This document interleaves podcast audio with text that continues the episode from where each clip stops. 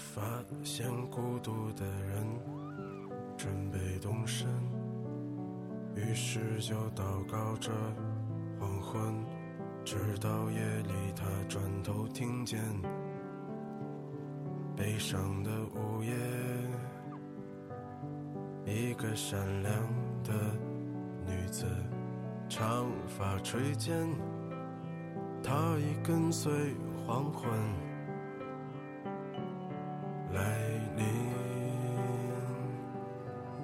翠绿的衣裳在炉火中化为灰烬，升起火焰，一直烧到黎明，一直到那女子推开门离去，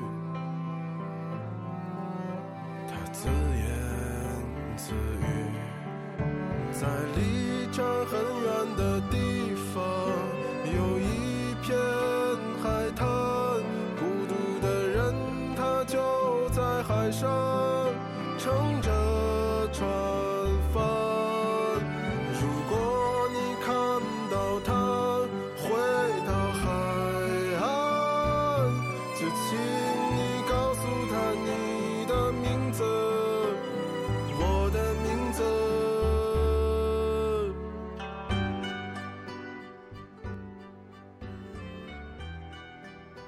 Hello，大家好，我是新鲜，我在荔枝电台 FM 五七五三五九等你。我想趁着夜深，小声安静，悄悄的跟你讲个故事，不要读出来，小心吵醒了太阳的梦。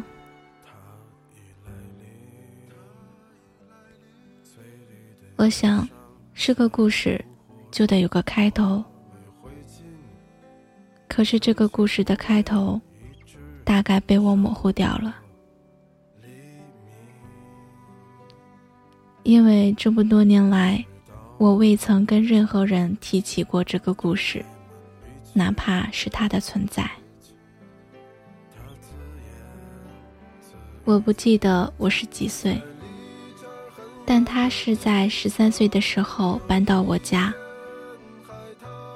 一个人，一个黑色书包，一张死死拽着的照片。照片上有阳光，有笑脸，有三个人：他、他妈妈、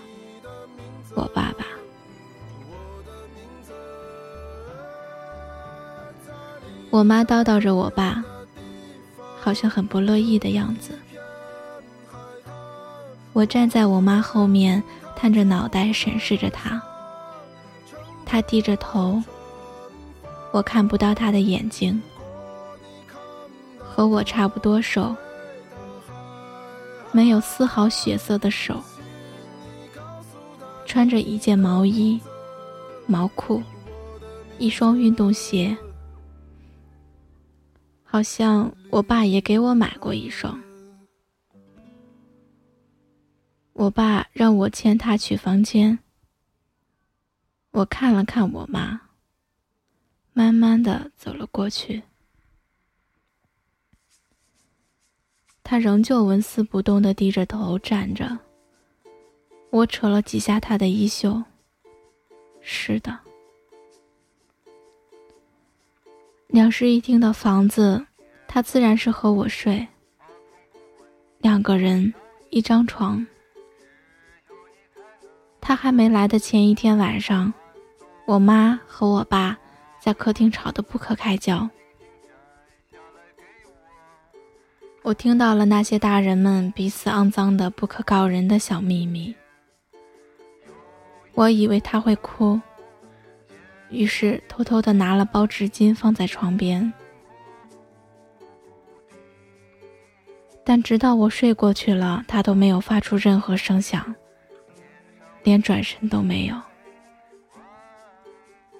偶尔的小动作也让我感觉得到他的小心翼翼，小心的让我感觉他连呼吸都像是在一点一点的向空间里空气射去，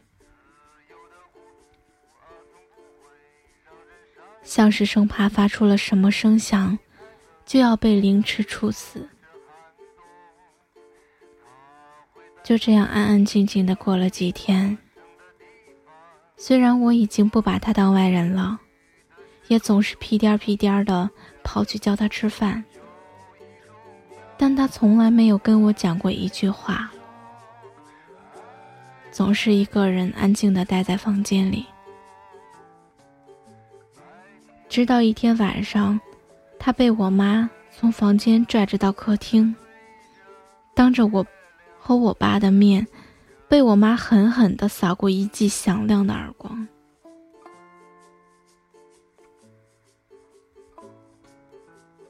滚烫赤红的掌印迅速在他惨白的左脸上完整的滋生。他没有发出任何声响，咬着牙，两行泪被烫出了眼眶，落到地上都能融化出一个凹槽。我妈还要打他，我爸斥喝了一声，才没敢动手。我妈骂他是个没良心的东西，说他刚刚在房间里一个人，不知偷偷的藏了什么东西在裤袋里不肯拿出来，还说都是我爸带了这么个好儿子回来，以及种种连我都觉得难听的话。我爸要他拿出来，他还是不肯。捂着那红的发烫的半张脸，一直流泪。我爸最后还是没硬着要他拿出来，只是叫他回房间去，让我拿点药膏给他擦一擦。我把药膏递给他的时候，他抬头看着我，眼睛死死地盯着我，至始至终。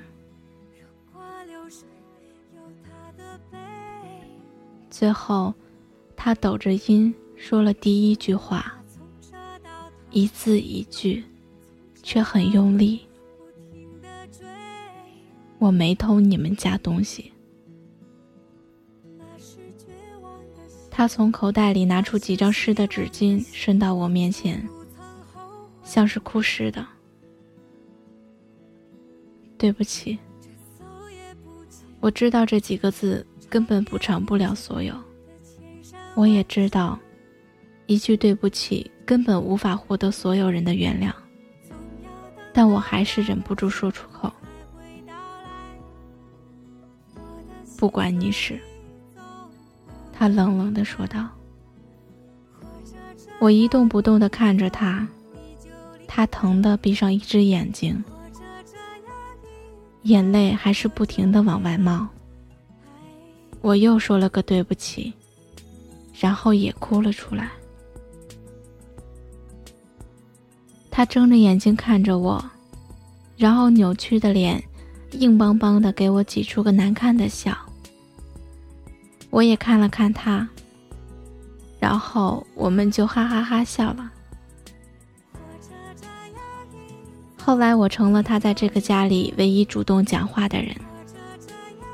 再后来搬了三室两厅的房子，我还是常常偷跑过去和他挤在一张床上睡觉。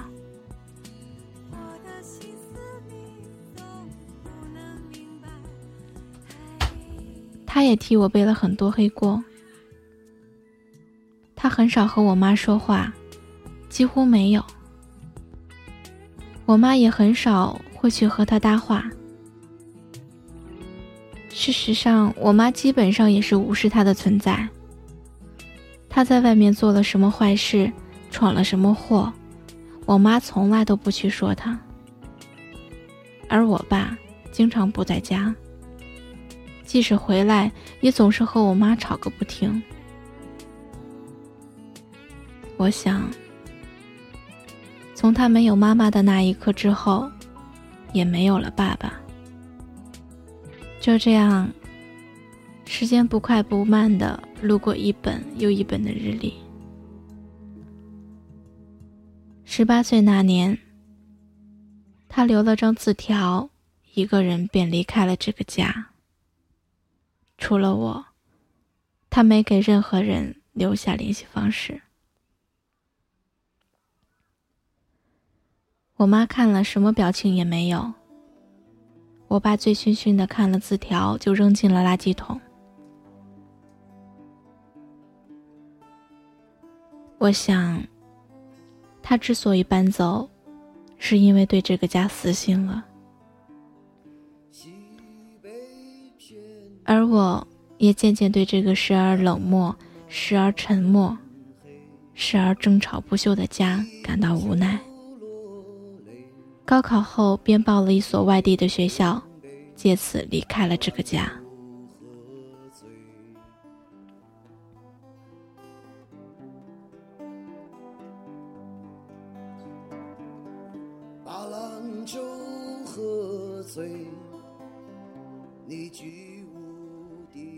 我大三那年，我妈因为我爸在外面搞外遇，放了一把火，把整个家烧了个精光。我爸当场被烧死，我妈被救了出来。我从外地赶回来，在法庭上见了我妈最后一面。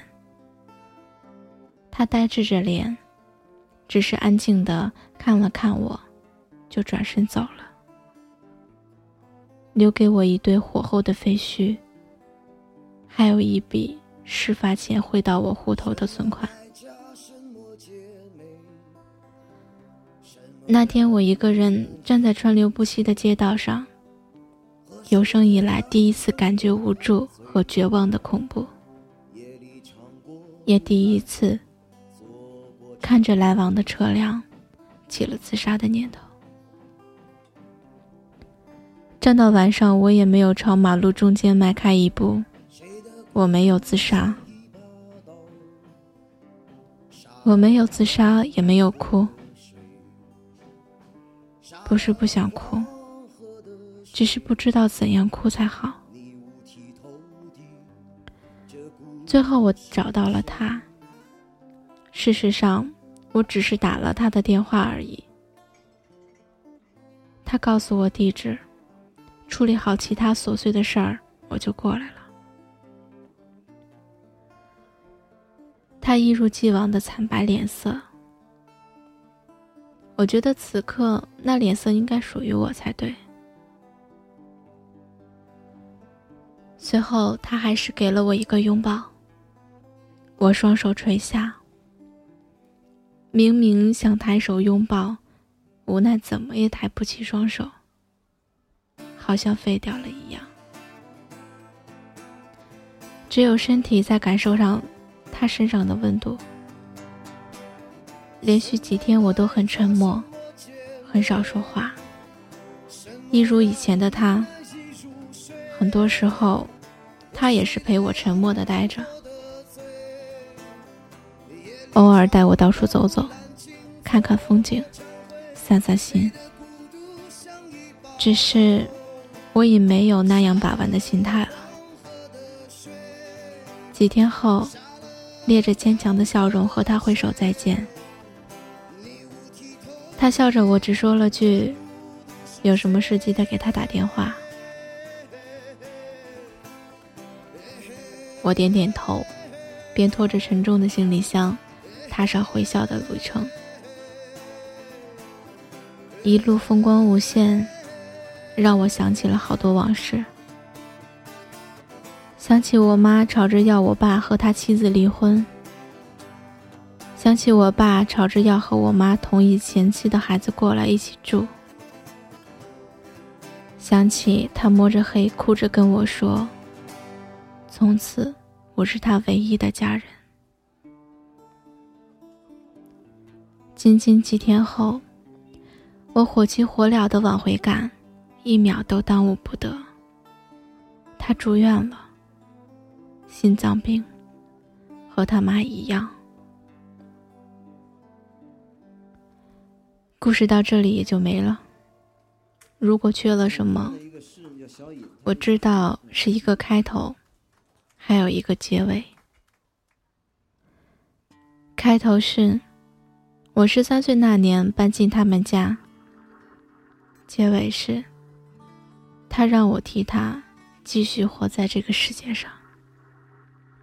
我们正需要一场瓢泼的雨，来冲洗这旧日的不幸。鸟儿都飞到房檐下的新巢，励志的身影要归去哪里？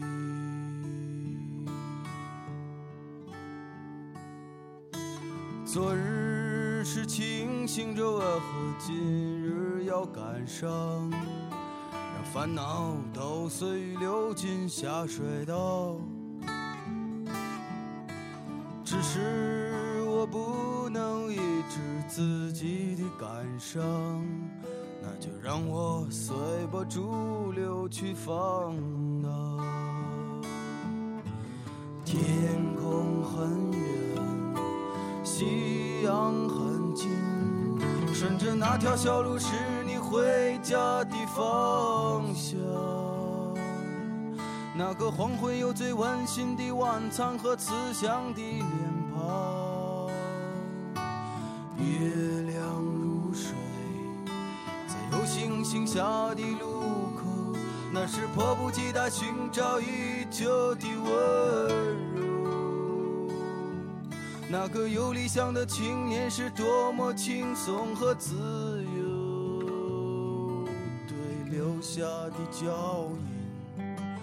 回头，挥挥手。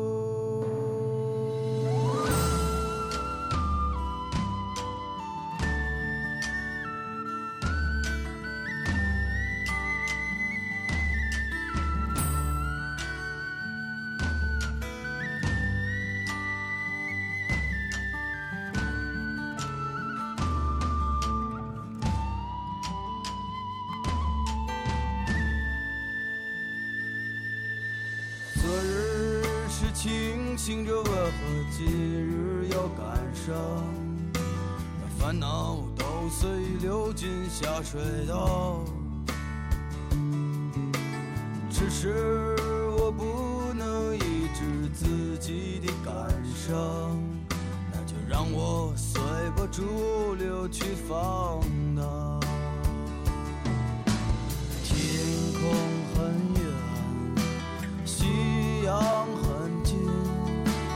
那条小路是你回家的方向，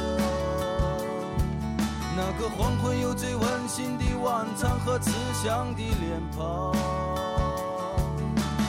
月亮如水，在有星星下的路口，那是迫不及待寻找已久的温柔。个有理想的青年是多么轻松和自由，对留下的脚印，回头挥挥手。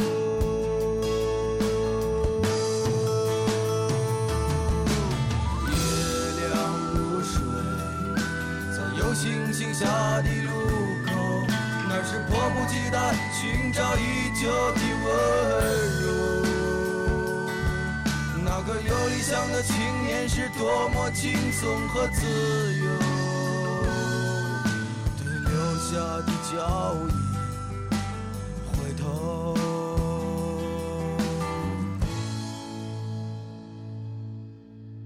挥挥手